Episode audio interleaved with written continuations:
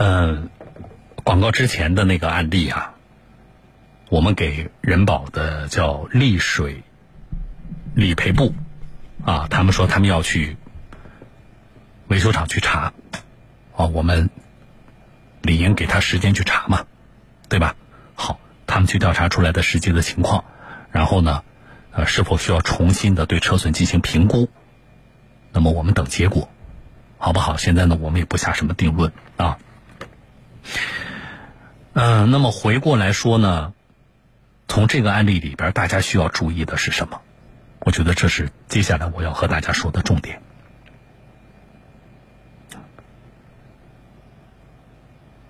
刚才啊，保险公司的工作人员呢，那位经理呀，嗯，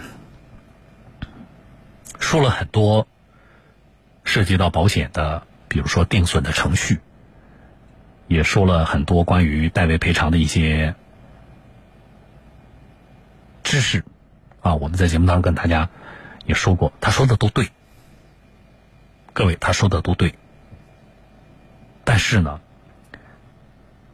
我们并不认为在这个个案的处理上，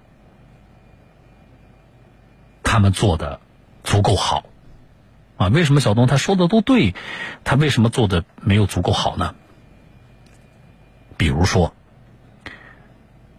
我们这位听众许先生就是车主，修车实际支付的费用，啊，显然这个魏经理呢，他是不知道的，对吧？他刚才还在问说你这个是评估价格还是实际支付的价格？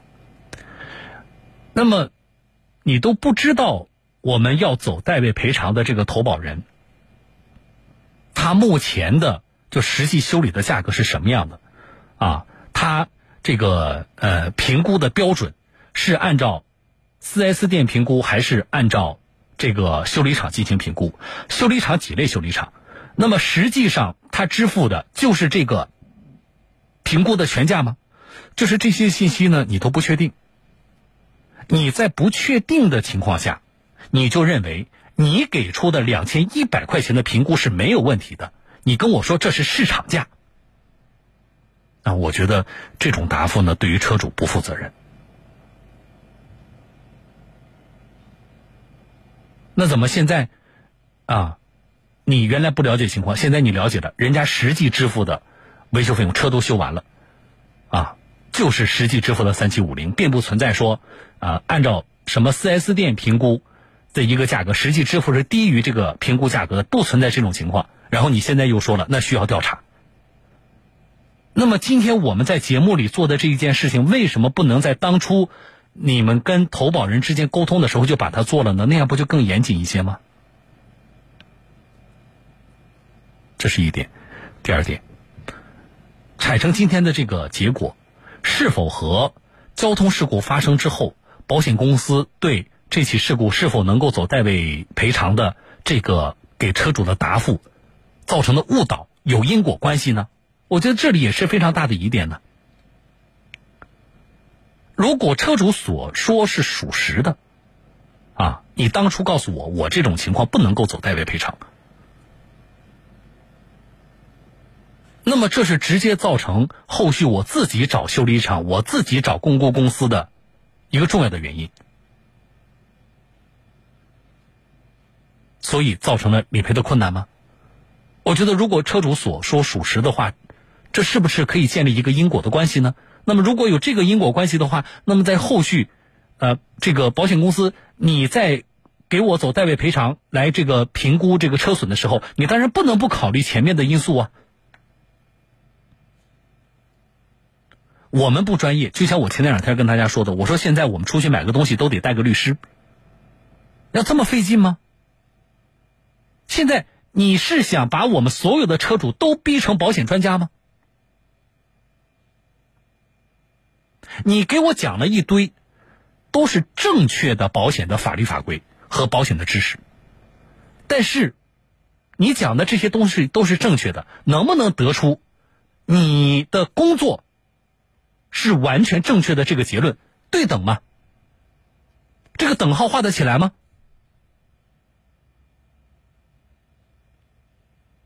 我们有些时候呢，我们车主在做这个事情的时候，就是反正听的我们也不了解啊，对方说的好像也都对，对方都说的那个法律呢，我们也不懂啊，心里觉得小东哪不对，但是呢，被对方这么一说呢，唉，虽然没有说服我，可是我似乎也找不出反驳他的理由。哎呀，那就这么办吧。我说这不行。好，那我就开始跟大家说，如果发生这样一起交通事故的话，在处理的时候几个节点你要特别的注意啊。第一，发生交通事故了，你先不要管这事儿怪谁，交警未来可能会怎么定责，你先不管这些，你要第一时间报，不除了报警之外，报你的保险公司啊。这位这个经理说：“说我们为什么没有到现场去？这个，啊，有理赔员出现场，因为他是无责呀，就是我们投保人许先生无责啊。可是事故发生的时候，我就报了保险公司了。交警的定责是一个月以后才出来的。事故发生的时候，你就知道我无责了吗？”你当时不来，对吧？你也不看现场，啊，你也不看车损。那如果这起事故交警定个同等责任呢？我有责任呢？你会不会后续说，因为隔的时间长了，啊，我这车损又不好定了，或者这里边如果再产生二次事故呢？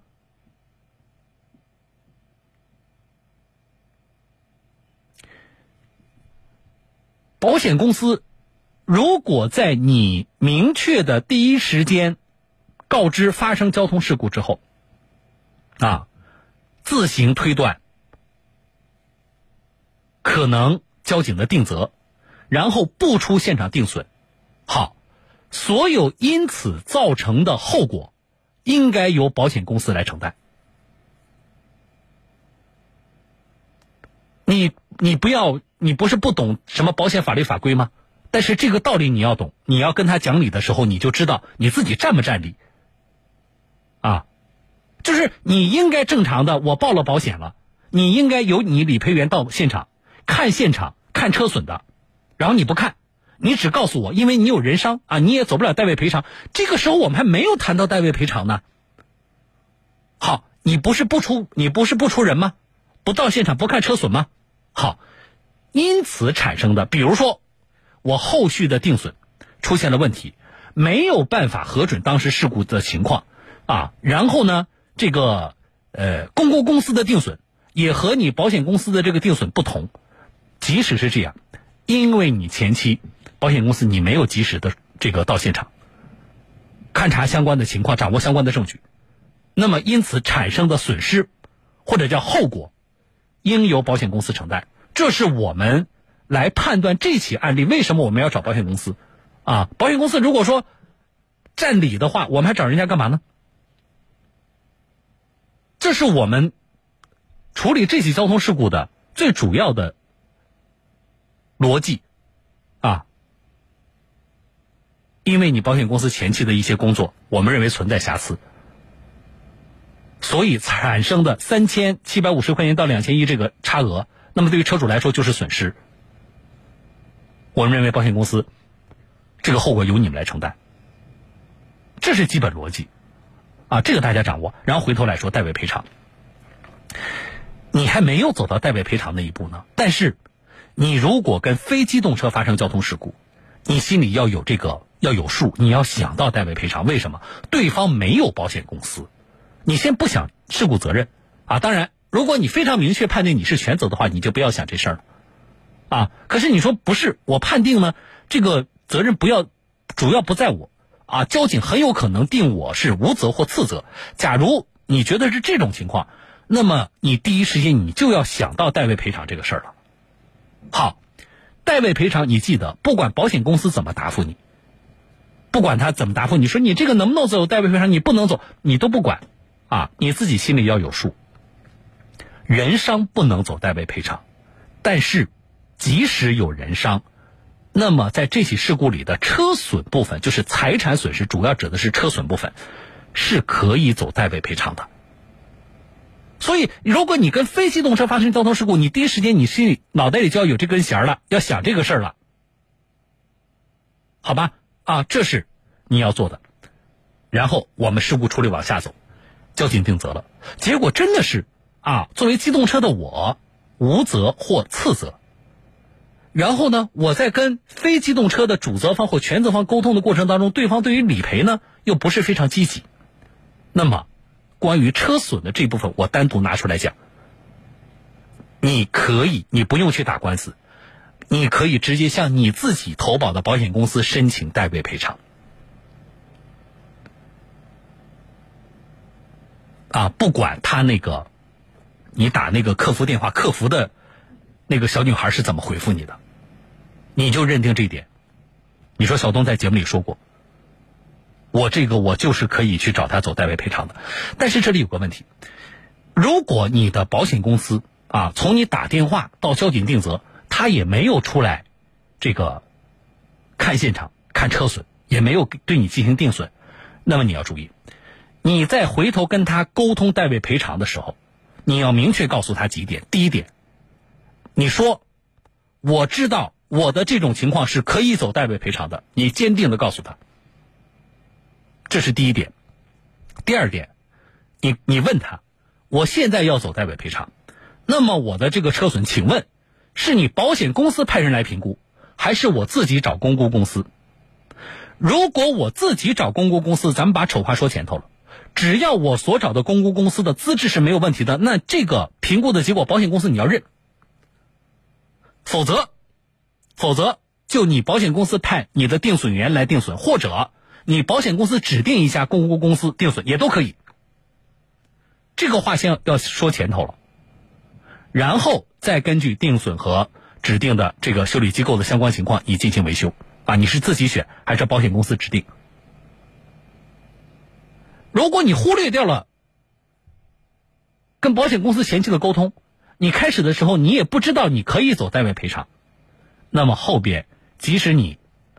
意识到了，你可以走代位赔偿，就会出现今天的问题，啊，你自己的估的那个车损人家不认，或者啊车辆因为放的时间太长了，或者中间又被使用过，啊，或者是这个维修厂的这个呃相关的姿势又有问题，那就不是说价格不认问题，那后续你这个定损定不定得出来，保险公司怎么定，能承担多少这个车损，都是有非常大的不确定性的。就会造成今天的，甚至比今天还麻烦的这样的理赔环节的纠纷出来，啊，所以我们拿这个案例给大家多说了一些，就是这里边我们听众朋友要注意，可能会有的问题是什么样的，好不好？啊，好了，那么具体的丽水的这个呃个案，我们等保险公司的进一步的核查，啊，唉。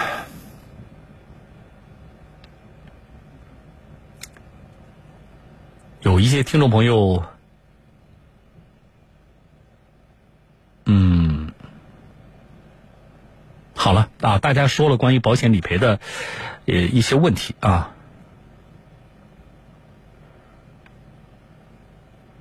好了，我大概浏览了一下，呃，大多数说的问题以上的，我的这个解释当中、解答当中，其实都已经回答了你的这个问题了啊，所以呢，我相信发信息的时候，可能你。呃，还没有听到我说的这些，希望以上的这些对于大家了解，啊，特别像这一类事故当中，怎么来维护自己的合法的权益有帮助，好不好？啊，这个事儿说到这，然后我插见缝插针的说一个事儿吧。这个听众朋友的问题叫蒲公英，他说问一下小东老师，实习期内的驾驶证可以处理违章吗？呃，麻烦可以在广播里说一下吗？可以处理违章啊，实习期内的驾驶证，他指的处理违章，我理解是不是你要拿你的驾驶证去替别人消分啊？是这个意思吧？啊，如果是自己的话，你可能就不会这么问了。可以的，啊，实习期内驾驶证也就是正常使用，没有任何问题。但是，但是你要注意了，啊，实习期内驾驶证，比如说你自己如果也开车，你给人家帮人家消了六分，对吧？然后你自己哪天不小心又闯了个红灯，你这驾驶证就被注销了。啊，所以。呃，实习期内如果拿驾驶证去帮别人消分的话，我是不建议大家这么做的，风险要很高，啊，就是比你过了实习期的风险高多了，好不好啊？这个问题，谢鹏查证，我说一下。来，进广告，稍后回来。